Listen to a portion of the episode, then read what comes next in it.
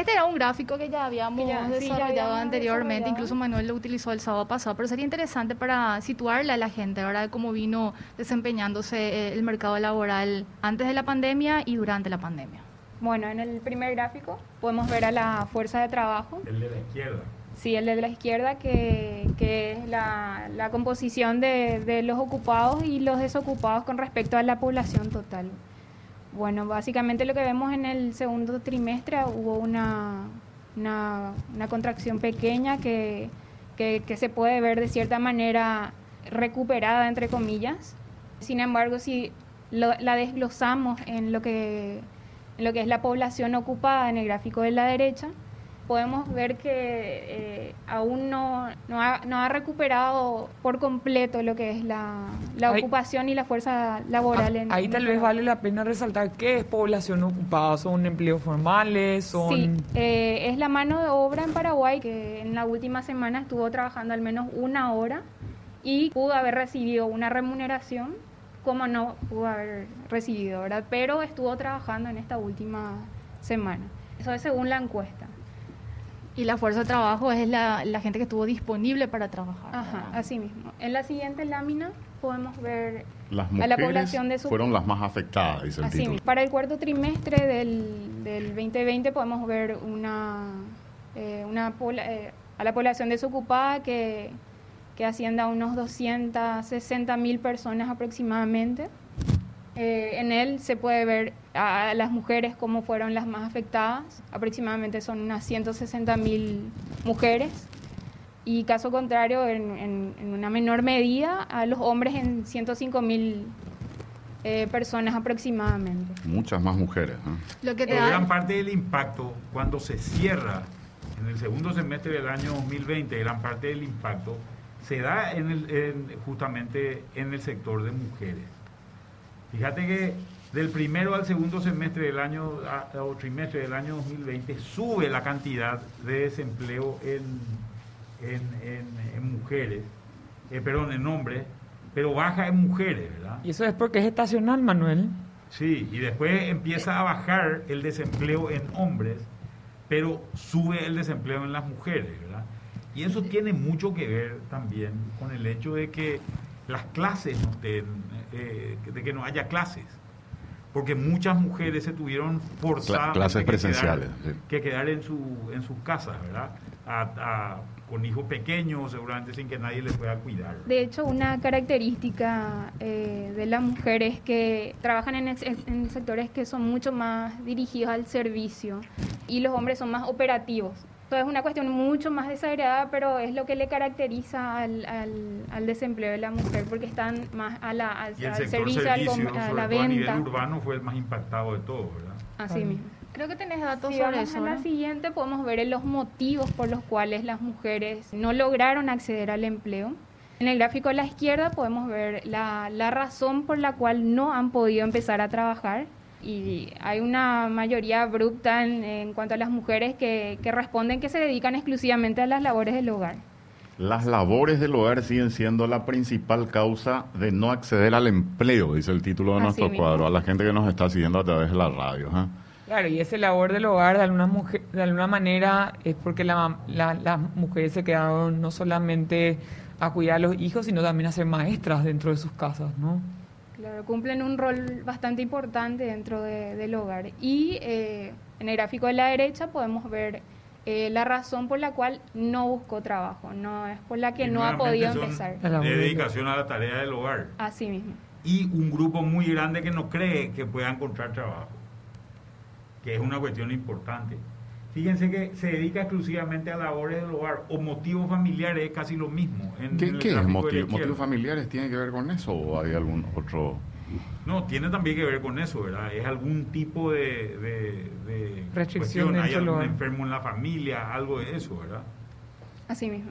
Tiene que quedarse a cuidarle a los hijos. Estos etcétera. son datos del Instituto Nacional de Estadística. ¿eh? Así es. Correcto. Es para que la gente sepa que de dónde se sacan estas estadísticas. Y si vemos el siguiente gráfico, es un dato que ya habíamos visto. El siguiente gráfico vamos a mirar un poquitito. El sector terciario fue el más afectado. ¿Qué significa el sector terciario? Es lo que Agrupa sectores como comercio, hoteles, Aquí tenemos esos, Servicios. esos rubros que hasta ahora siguen con dificultades para Y seguir van, operando. y los que van a continuar por una cuestión de, de- de la naturaleza misma de la pandemia, ¿no? Sí, Todo lo que movimiento de gente, esto tiene que ver con restaurantes, turismo. pero no solamente eso, yo me- hoteles. Sobre todo servicios de carácter, de carácter urbano, nuevamente, porque hay comercio y, y servicio, de, por ejemplo, de granos, de ganado, ese tipo de cosas no fue afectada, ¿verdad? Pero sí fue afectado, por ejemplo, la venta de ropa, por decir, por decir una, un caso muy concreto, o el servicio, por ejemplo, de todo lo que es el catering, por ejemplo, para, para fiestas Para y eventos. así. Y Para to- eventos. Claro, Y también desde de- inclusive pon- pon- si nos ponemos a pensar todos los servicios de apoyo a la industria de educación, ¿no? Desde cafés, eh, restaurantes, eh, transportes escolares. Sea, hoy mucha gente que depende de eso. ¿no? muchísima. Las famosas cantinas. Así en las mismo. Escuelas, y que colegios, son ¿no? microempresas, Sí. ¿verdad? Ahí la hablamos, mayoría. Hablamos de no sé cuántas escuelas hay a nivel este, oficial. Me parece que hay como 7.000 a 8.000. Ahí cada una puede tener una cantina. ¿verdad? Y hay varias personas que dependen de eso. Es para dimensionar nomás, digo. Así La, mismo. y después está el sector privado por separado. ¿verdad? Y son esas personas que al final y al cabo tuvieron que emigrar a, a vender. A mí una de las cosas que sí me, me- me sorprende es la cantidad de personas que se volvieron vendedores independientes de comida utilizando plataformas digitales, ¿no? En este sentido sería los como monchis o pedidos ya cada uno se, se transita por Asunción y ven los carteles, ¿no? La gente tuvo que acceder a algún tipo de venta de, de una plataforma que les ayude a llegar a ese vendedor, ¿no? Y Acá esta- tenemos en el cuadro que tenemos. Entonces, sería interesante centrarnos más Sí. en el terciario, ¿verdad? Donde es donde el, está el sector más fuerte, decimos. Sí, así es. Y cómo esto se trasladó también en la capacidad de- del gobierno, del Estado, de generar recursos, que está en el siguiente gráfico. Sí. Eh, por favor, Lari, en el siguiente gráfico. Como un retroceso en los aportes del sector formal IPS y SET, ¿verdad? Eso también ya vimos en el sábado pasado, pero siempre es importante recordarlo porque si nosotros hacemos el impacto que tiene, evidentemente, IPS se queda con pocos recursos de recibir cierta cantidad. Creo que el año pasado dejó de, de percibir unos 100 o 200 millones de dólares.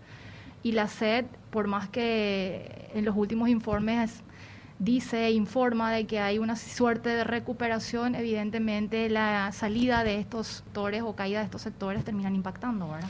De, No, y no hecho, de hecho, creo que el IPS hizo un préstamo ¿verdad? para Ah, eso, afrontar eso, me, Sí. eso me perdí. Sí, sí, sí. Y son 40.000 Personas. 4.640 personas menos dentro de una economía que ya es bastante informal. Entonces eso es un retroceso enorme eh, en todos los niveles, ¿no? Desde eh, muchas de las personas que, no sé, no pueden mantener sus cuentas bancarias o que tienen que salir a tomar préstamos en, en canales informales. O sea, el efecto realmente es muy, muy preocupante, ¿no? Eh, si vamos a la lámina siguiente podemos ver Situación ah, de las micro- la situación de las MIPIMES. MIPYME, Ahí quiero intervenir micro, un rato para, para ubicar a la gente qué son las MIPYMES. Ujú. Eh, en el año 2012 sale una ley para las micro, pequeñas y medianas empresas y se consideran microempresas a aquellas que emplean hasta 10 personas del entorno familiar o vinculados y cuya facturación sea hasta 500 millones de guaraníes anuales. Para las pequeñas sería hasta 30 personas y con una facturación de 2.500 eh, 2.500 millones de guaraníes anuales y, y medianas Mediana empresas empresa. hasta 50 con una facturación de 6.000 millones de guaraníes. Eso es para que quede claro nomás, porque mucho se habla de MIPYMES, pero ¿qué son realmente las micro, pequeñas y medianas empresas? Tiene que ver con la facturación y con la cantidad de personal que está trabajando, digamos, en De el acuerdo lugar. a la ley 4457 del 2012. Para poder ubicarnos un poco, en el gráfico se puede ver al- un corte del cuarto trimestre de 2019 y el cuarto trimestre de 2020.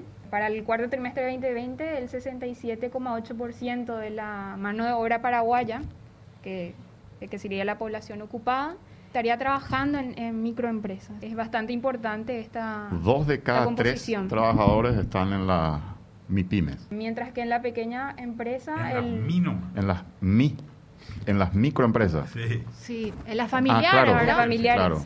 Incluso en, la- en las que tienen hasta 10 personas trabajando. No, y a veces es papá y mamá nomás, Claro. ¿verdad? Lo que decía O Dominica, uno. ¿verdad? Que Sí. venden empanadas o se ingenian con otro tipo de productos Mucho, de venta. ¿eh? un alto porcentaje.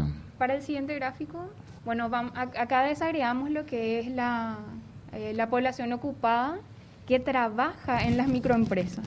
Se ha visto un incremento importante de- a partir del segundo trimestre del 2020, pasando ya desde el punto más bajo en unas 2.100.000 personas a 2.300.000 aproximadamente, que, que, que- Y que acá hay una representaría... suerte de un- refugio, ¿verdad? Correcto. Es una cuestión que es importante de considerar, ¿verdad? La gente se va y se, se refugia en una microempresa que en realidad es una changa, ¿verdad? Trata de sobre, empresa, ¿verdad? sobrevivir con esto. Claro, entonces, esto es lo que te va por la calle de repente y ves gente que vende asadito, que vende la empanada, que está eh, haciendo algún tipo de, de delivery o cualquier cosa de, de- de esa índole que, que obviamente genera este tipo de, de- de resultados. Y muchas de estas empresas nuevamente son empresas familiares, ¿verdad? Que básicamente refugian a algunos de los miembros de la familia dentro de la empresa. Así mismo. Si desagregamos los que son... Esto, perdón, esto no tenemos cuánto es formal y cuánto informal, ¿verdad? Eh, no. No tenemos ese dato en esto. No. Yo supongo que un alto porcentaje tiene que ser informal, ¿verdad? Sí, un alto porcentaje. Si vemos la siguiente, Informal si consideramos a ellos, o sea, si medimos informalidad por no estar suscrito en la SED. En la ¿no? SED. Porque hay- hay- yo creo que también hay distintas categorías de, de entender un poco la informalidad que existe. ¿no? Acá se aplica informalidad cuando no tienen IPS. Puede tener, puede estar tributando, pero no estar inscripto en IPS. Entonces es informal. ok, bueno, eh, si vemos ahora las pequeñas, medianas y grandes eh, empresas, podemos ver una disminución importante en estos, en estos tres, en estas tres divisiones, por así decirlo. En las pequeñas empresas actualmente se encuentran, o sea, comparado el cuarto trimestre del 2019 con respecto al cuarto trimestre del 2020, ahora hay menos personas trabajando en ese sector. Para las medianas lo mismo, hay 5.000 personas menos. Y para las grandes, grandes. empresas que componen a 51 personas y más, hay 41.000 personas menos trabajando en ese, ese tamaño de empresa, ¿verdad? De cierta manera, todo, todas estas personas que estuvieron ocupadas en empresas de estos tamaños fueron trasladadas de cierta manera a lo que son las micro, que habíamos visto en el anterior. Interesante es el, el fenómeno de las grandes empresas y vemos que desde el 2017 estuvo con un crecimiento sostenido hasta que en el 2019, que fue un año más o menos, hay como una meseta, como ahora estamos con las mesetas sanitarias de salud, ¿verdad? Hay una meseta ahí como que se estancó, ya fue un año complicado y bueno, después en el 2020 ya saben lo que pasó. Pero ahí, Roberto, cabe resaltar de vuelta lo que mencionó Manuel, que las empresas grandes pueden hacer sus ajustes por la parte de Laboral. laboral. Personal, digamos, el Claro, personal. muchas de estas empresas personal. pequeñas, como dijo Manuel, son fami- familiares, uno no puede echarle a sus familiares, entonces no hay un ajuste. En realidad hay gente que este, que emigró, ¿verdad? Que se desprendió de alguno que estaba allí colaborando y, y migró a hacer otra actividad. Quizás Sí. eso haya sido, ¿verdad? Sí, por un lado, pero por otro lado, a O ver, desapareció. vos en una empresa, en una empresa grande, el ajuste se da por el lado, por el lado laboral. Básicamente, el, el problema es que las empresas grandes tienen la capacidad de generar ajustes por el lado laboral. Normalmente cuando nosotros vemos crisis en el, ter- en, en el primer mundo, vemos de repente eh, tal empresa, dice, o tal banco, despidió 40 mil personas, o despidió 50 mil personas. Ese tipo de noticias no son comunes en Paraguay. Cuando vos tenés crisis, no escuchás ese tipo, de- eh, ese tipo de cosas. Primero porque es muy difícil en general hacer ese tipo de despido porque cuesta muy caro, ¿verdad? Eh, hay que indemnizarle al trabajador, hay que pagarle preaviso, hay que pagarle eh, indemnizaciones, etcétera, etcétera, y eso cuesta muy caro. Ahora se flexibilizó esa salida por efecto de la pandemia y esa flexibilización es la que permitió que este ajuste se dé por el lado laboral. Entonces, una, una reducción muy fuerte de, personal de las empresas porque le costó más barato. El cese temporal. El cese temporal, este que se hizo, y ahí se ve el desempleo en las empresas grandes. Esto no ocurre con las empresas pequeñas. Las empresas pequeñas normalmente son empresas, empresas familiares en Paraguay, un porcentaje altísimo ahí de empresas, de empresas familiares y es muy difícil echarle a tu señora, ¿verdad? Más probable que tu señora te eche a vos, que, de, tu, trabajo, ¿verdad? O a tu hijo o a, algún pariente, ¿verdad? Es, es, realmente muy complicado y normalmente se, se producen los refugios. Entonces, los refugios de, gente que estaba afuera incluso y vienen a caer a la despensa o al, al pequeño negocio familiar. Y el tema es cómo se produce entonces el ajuste, ¿verdad? Y el ajuste se produce fundamentalmente por deuda. Lo que se hace es, se va endeudando esa empresa y al endeudarse esa empresa, esa empresa empieza a perder patrimonialmente. A ver, si yo tengo un activo determinado que lo financio, una parte con deuda y otra parte con algún tipo de capital que yo puse, eh, sea el tipo de negocio que sea, cuando me empieza a crecer demasiado el, valor, el valor de la deuda y sigo sin generar, sin generar ingresos o genero pérdida permanente, me va reduciendo ese capital que tengo. Entonces, si yo tengo un restaurante que está cerrado y ese restaurante que está cerrado, pero tengo que seguir pagando el alquiler, tengo que seguir pagando luz, agua y teléfono, tengo que pagar un cuidador, tengo que pagar una serie de cosas, no estoy facturando eh, en general, lo que hago es me endeudo para poder aguantar y pagar esa... Cuando hago mi resultado, tengo pérdidas. Y esas pérdidas, al final del día, tengo que sacar plata de mi bolsillo y poner plata para, para, pagar eso. Si tenía alguna reservita, te vas descapitalizando. Incluso otra cosa, y te dice, ¿y por qué no cerras la empresa? No es barato tampoco cerrar una empresa en Paraguay. Cerrar una empresa es también una complicación importante, tiene un trámite importante y es caro. Eh, este es un problema, un, problema con el que nos, encontramos eh, permanentemente y mucho más en este tipo de, situaciones. Entonces, el problema es que se va generando una deuda y se van descapitalizando las empresas. Cuando termine la pandemia, Dios quiera que sea el año 2022. Lo más rápido posible. Eh, supongamos que en el año 2022 ya estemos todos vacunados por alguna de esas magias que, que, ocurren. Si estamos todos vacunados en esa época, el problema va a ser, ¿y ahora quién genera empleo? ¿Quién genera empleo? Porque esa empresa o ese restaurante está fundido. Ese restaurante no puede salir a, a volver a abrir sus puertas y a decir, porque se, se comió el capital durante este periodo de Muchos han rematado sus bienes. Eh, Así mismo. muchos han rematado sus Gimnasio, por ejemplo. Sí. Yo me acuerdo que equipos de gimnasio medio se regalan un tiempo. Y sí, porque tenerlo ahí es un capital parado también en un momento de crisis, ¿verdad? Si tenés otros negocios, va a potenciar que pueda funcionar en ese momento.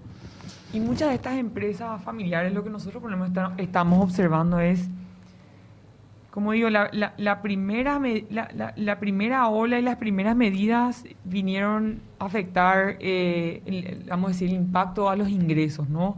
Gente que se quedó sin empleo, empresas que tuvieron que reducir sus costos. Pero hoy en día muchas de estas empresas tienen familiares que están en terapia intensiva, que tienen costos realmente gravísimos. Entonces, las, em, y más aún las redes de soporte, hoy en estas medidas de las, de las polladas, las ollas populares, eso no va a salvar a las personas cuando están en estado crítico y necesitan medicamentos que son imposibles de financiar para muchas familias.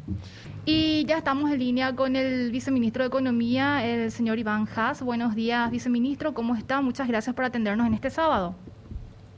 Buen día, Príncipe, para vos, para Manuel, eh, y todo lo que te acompañan en la mesa y las personas que nos están escuchando. Estamos aquí en mesa Roberto, Manuel, Dominica, Adriana. Viceministro, y estamos conversando sobre la situación de, las empresas y principalmente las MIPIMES que están siendo las más afectadas en esta crisis a un año de, de la pandemia. Que piden medidas, están en conversación con ustedes, pero no sabemos si hay alguna medida o una política en específico sobre el tema, si podía comentarnos un poco cómo están analizando y viendo la situación de estas categorías empresariales. Es así, Prince, aprovecho de dar un saludo entonces a Dominica y Roberto. Eh, de hecho, nosotros estamos en mesas permanentes de trabajo con estas empresas que son las más afectadas por la pandemia. Recordemos ahí que algunas empresas eh, nunca pararon, por ejemplo, las que son del sector primario, de la economía, estamos hablando del campo, también las del sector secundario, ¿verdad? Eh, la industria, pero sí los que se fueron más afectados del sector terciario, principalmente aquellas empresas del rubro gastronómico, hotelero, transporte.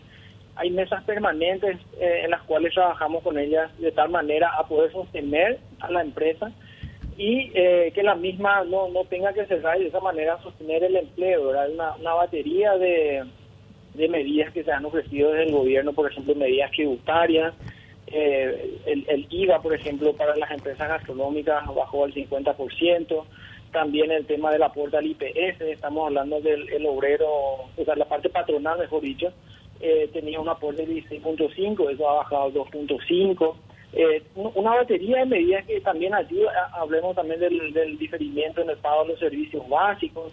Entonces, esas son medidas que hoy en día ya están, eh, digamos, activas y también eh, el sector financiero, aquellos créditos COVID que habían sido otorgados por la banca pública el año pasado, eh, hoy en día también están teniendo facilidades como por ejemplo otorgarles un año más de gracia ya tenían un año de gracia, ahora se le añade otro año más de gracia, es decir, son dos años que estas empresas no van a pagar absolutamente nada.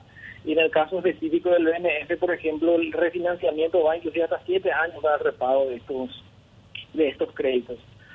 Sin embargo, como ya yo había en su momento le, le había comentado que esas son medidas, digamos, de muy corto plazo de, de ahora, eh, tal vez eh, para ayudarles justamente a estas empresas que puedan sobrevivir, ¿verdad? Pero lo que la idea también que venimos manejando es levantar un poco la mirada y mirar el mediano largo plazo.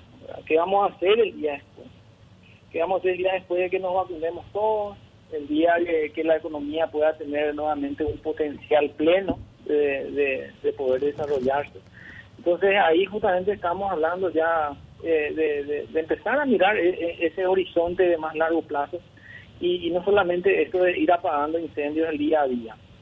Eh, así que también compartimos una idea con Manuel, eh, que yo creo que él también está de acuerdo. Tenemos que mirar un poco acá también que hicieron otros países. Yo creo que tampoco vamos a venir a, descubrir la rueda. Yo le ponía a él el ejemplo de, de Estados Unidos, por ejemplo, de que qué ha hecho en todas sus crisis económicas que ha tenido a lo largo de su historia. Recordemos un poco eh, allá por los años 30, la Gran Depresión, que no decía Keynes, ¿verdad? Paguémosle eh, a 10 personas para que hagan 10 pozos, volvamos a pagarle a esas 10 personas para que cierren el pozo. Y de esa manera poner dinero en la mano de esas personas que puedan demandar bienes y servicios. Entonces ahí empezamos a reactivar la economía. Los productores tienen que producir más, contratan más gente, esta gente es pagada. Nuevamente ahí empieza el círculo virtuoso de la economía, ¿no? También qué pasó en el 2008, ¿verdad? la gran crisis financiera en Estados Unidos, ¿verdad? hizo el gobierno fue en ese momento, eh, bueno, primero que nada rescatar aquellas empresas que podían continuar siendo financieramente saludables y de esa manera eh, poder mantener el empleo.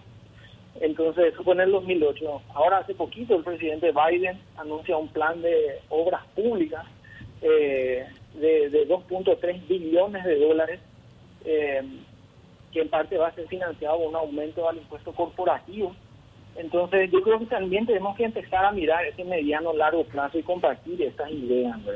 Eh, de hecho, ah, la idea un poco es armar un grupo de trabajo y ir discutiendo estas ideas. Hoy aplicar, yo creo que un poco es todavía apresurado hoy día, yo porque la economía está andando a, a, digamos, para hacer un paralelismo con un vehículo, estamos andando en una zona urbana a 40 kilómetros por hora por las restricciones que tenemos.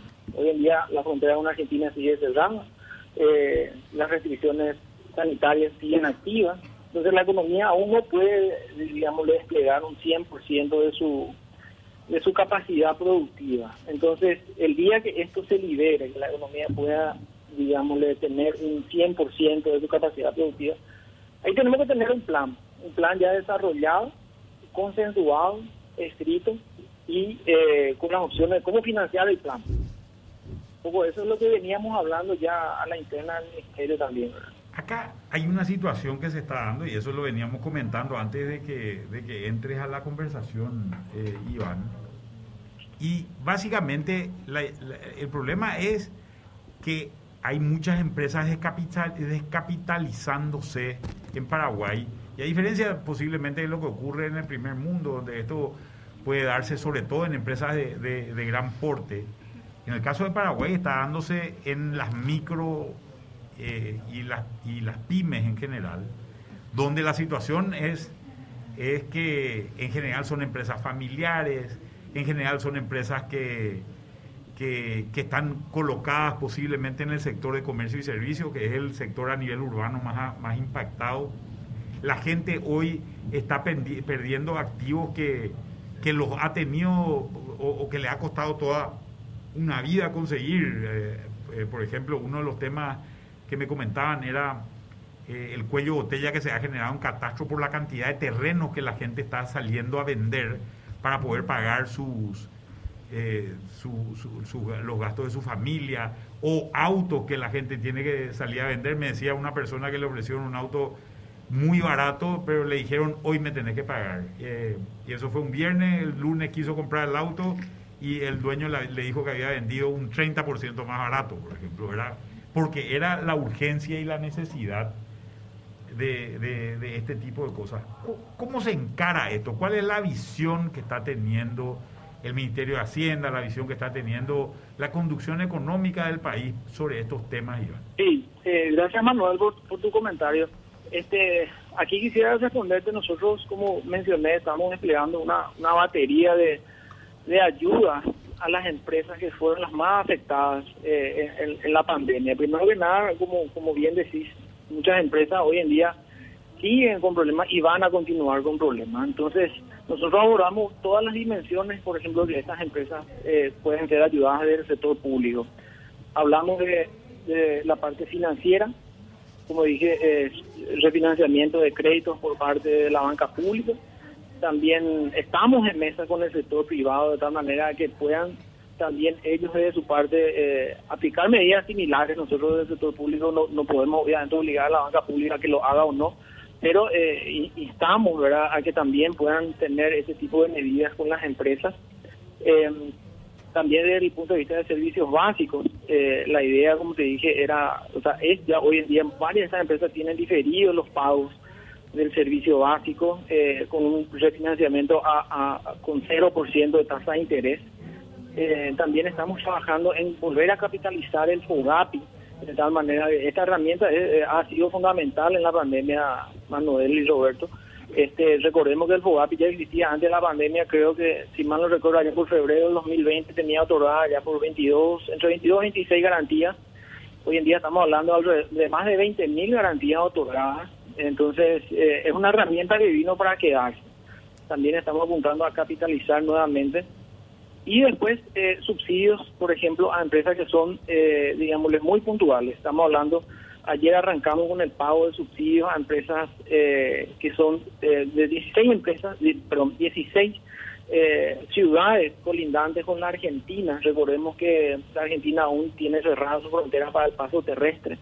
Ahí la idea, por ejemplo, fue de apoyar tanto al sector formal como al sector informal. Para el sector formal, estamos hablando de ayer arrancamos con los pagos a eh, empresas unipersonales y eh, personas físicas. Cuando hablamos de empresas unipersonales, estamos hablando de aquella pequeña mercería, aquella pequeña despensa, ¿verdad? que pudo haber pudo, haberse inscrito a, a, este a este beneficio y recibir hasta seis pagos del salario mínimo, del 50% del salario mínimo, ¿verdad? que arrancamos ayer con dos pagos de una vez.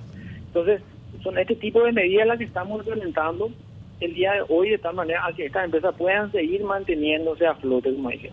Y sí, en paralelo, ir pensando en el día después. ¿Qué vamos a hacer el día después cuando nos vacunemos todos? Esperemos que eso sea rápido. Entonces, ahí sí aplicar un plan ya de mediano, largo plazo que nos ayude a consolidar el, el, despegue de la economía y no quedarnos en un círculo vicioso de, baja actividad económica, baja recaudación tributaria. Eh, eso es lo que tenemos que evitar a toda costa y romper ese círculo vicioso y eh, poder aplicar un plan de mediano largo plazo.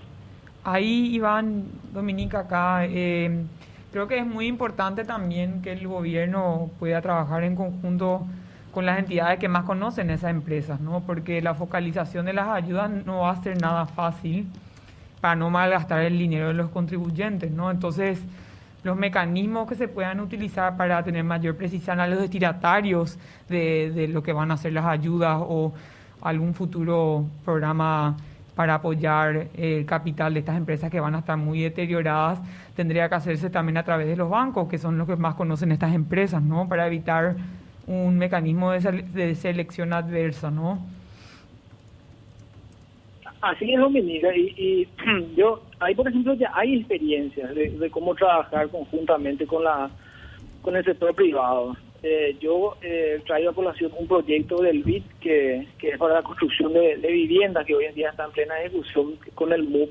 Tenía dos grandes componentes, uno era para la construcción de vivienda y otro era la otorgación de créditos atado a, una ayuda eh, económica. Entonces, eh, eso se, está, digamos, efectivizando a través de la banca eh, privada, cooperativa y demás, ¿verdad? Que es, o sea, las personas, básicamente lo que lo, que de este programa es, sacan un pequeño crédito para construir una habitación adicional o, modificar su casa y viene acompañado de, un subsidio.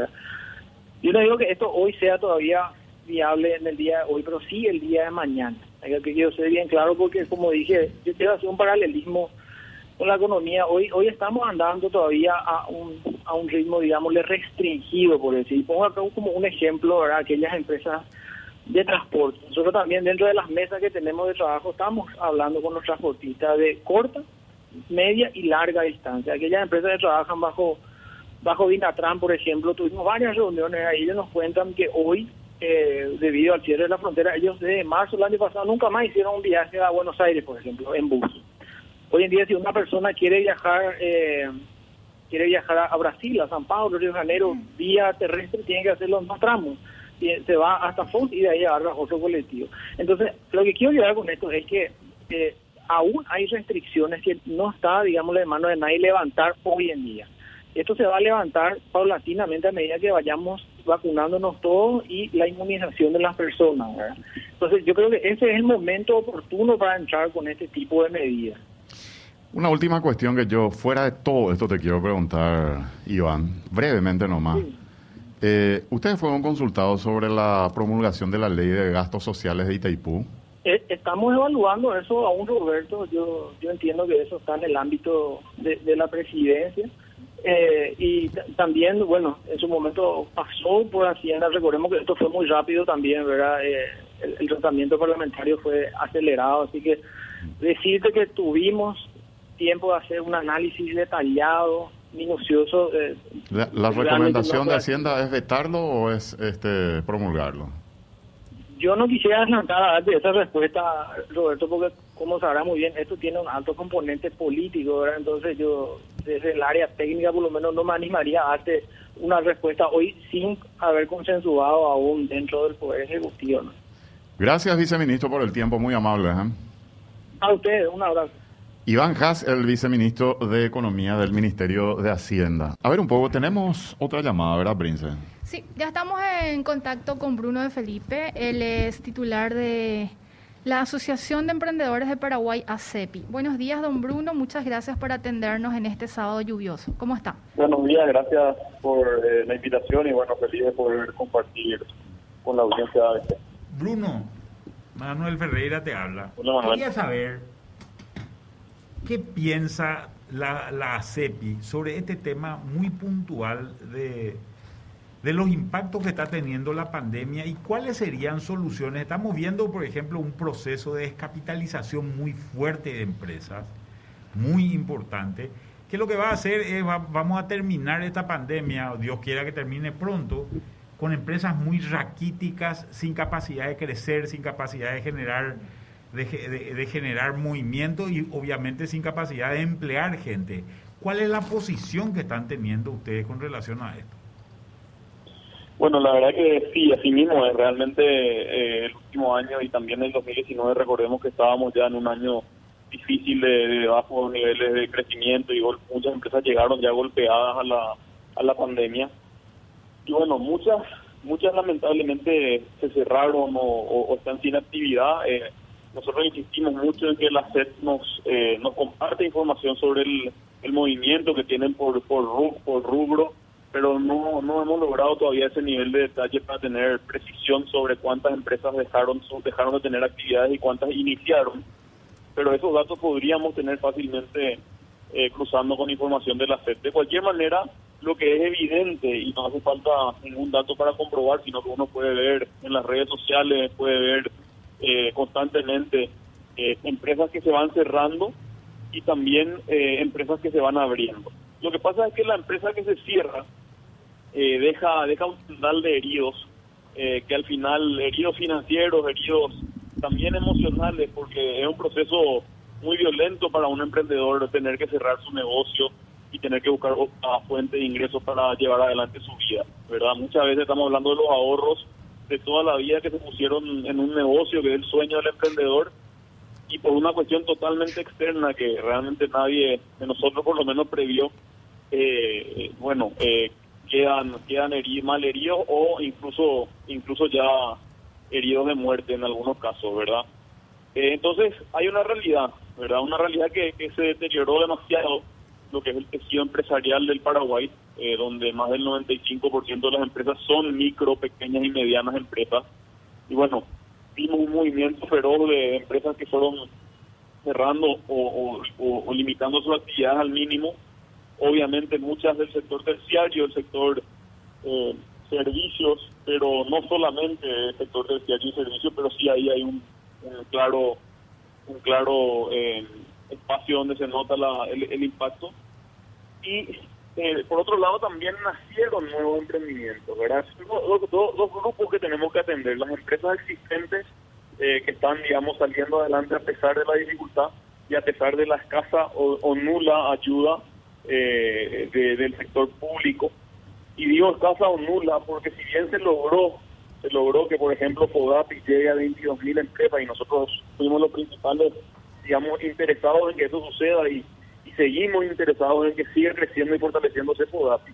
Pero 22 mil empresas es menos del 10% de las empresas que tienen RUC en el Paraguay. O sea, 260 mil pymes tienen RUC y solo 22 mil accedieron a un crédito FODAPI.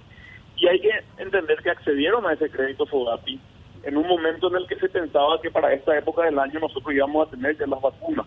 Entonces se tomaron compromisos asumiendo un, un rebote económico en, en, el primer semestre del 2021 y lamentablemente por una mala gestión de, de, quienes tenían que resolver el tema de vacunas, estamos todavía con la incertidumbre total sobre cuándo vamos a tener inmunidad de rebaño y los números son bastante desalentadores y hoy ya están venciendo cuotas y entonces hay una gran necesidad y una gran presión en muchos emprendedores por eh, lograr refinanciaciones efectivas de sus créditos. Y eso es un indicador, Manuel, eh, de, que el crédito, eh, si bien puede servir como un salvavidas de, corto plazo para, para ir acomodándose, y fue lo que, lo que hizo para un grupo pequeños, relativamente pequeños empresas, el 10% de las que tienen RUP, eh, realmente no va a ser suficiente para reconstituir eh, el tejido empresarial de Paraguay. Tenemos que ser mucho más creativos y mucho más agresivos en las medidas que tomemos, porque las empresas son las que van a generar la riqueza que después va a pagar las deudas que asumimos, que después va a pagar eh, incluso, bueno, la, la creación de nuevos empleos, o sea, no hay otra forma de, de, recomponer la economía que fortaleciendo a las empresas. Eh, esto tiene que ver con, con empleo, 80% del empleo de la población económicamente activa viene de las pymes, o sea que es demasiado evidente, demasiado evidente lo que habría que hacer. Nosotros estamos insistiendo en que esto esté entre las prioridades del Estado, pero la verdad es que eh, todavía no hemos visto, digamos, medidas eh, osadas en dirección ya más más de capitalización de las empresas que fueron afectadas y las nuevas empresas que están naciendo. Hasta ahora lo único que vimos fue lo de los créditos y como te digo, si bien sirvió, llegó muy pocas en relación a lo que es el total de empresas con RUC en Paraguay. ¿Hay algún dato sobre cuántas cerraron definitivamente? En cantidad, porcentaje, alguna estimación. Y ahí cabe resaltar, Roberto, el costo que también significa para las empresas cerrar un negocio, ¿no? Porque van muchos costos Sí. asociados, dificultades.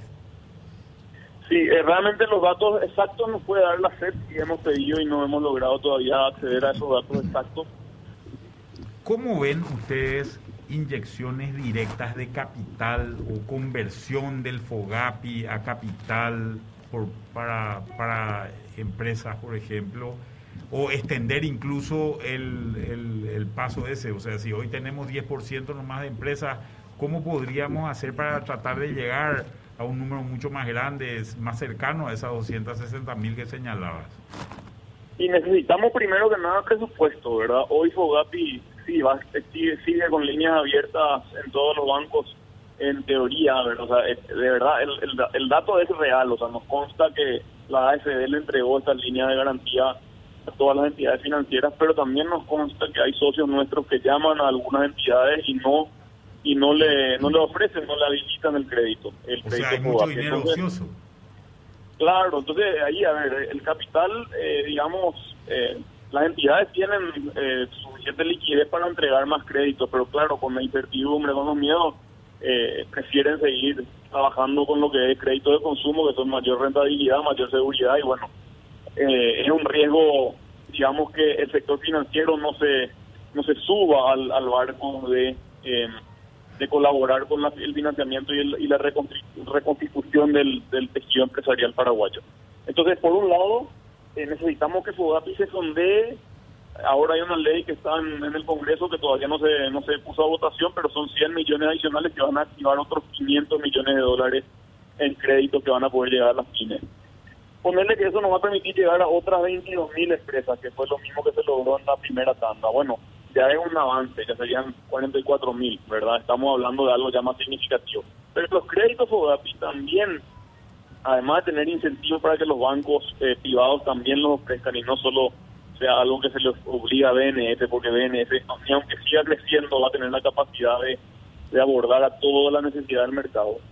Entonces, además de los del, del fondo adicional para FOGAPI, necesitamos eh, que los bueno que los bancos privados y las cooperativas se pongan la camiseta y realmente empujen este producto y nos lo dejen como un, un último producto en su en su agenda.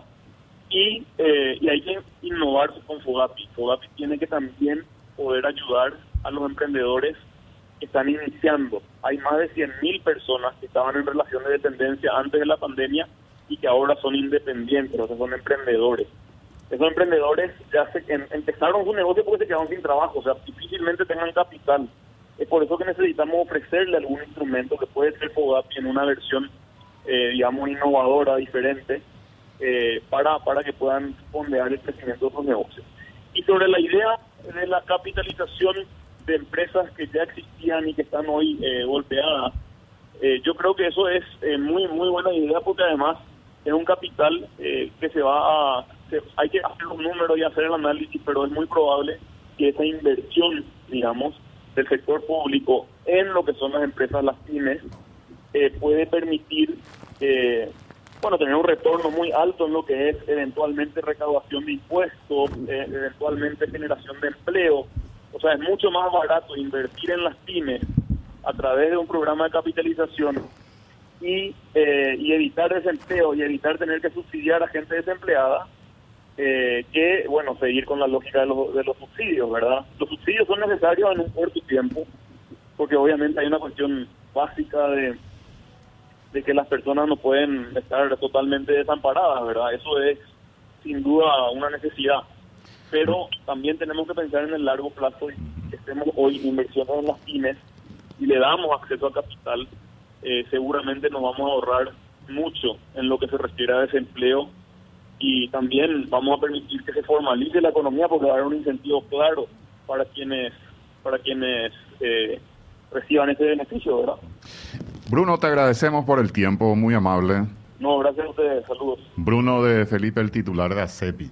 Asociación de Emprendedores del Paraguay. Manuel, ¿algún mensaje final? De, Bueno, yo creo que es muy interesante. ¿Qué este- conclusión sacamos de...? Creo que es muy interesante este debate de qué hacer con las empresas que se están fundiendo de a poco. ¿verdad?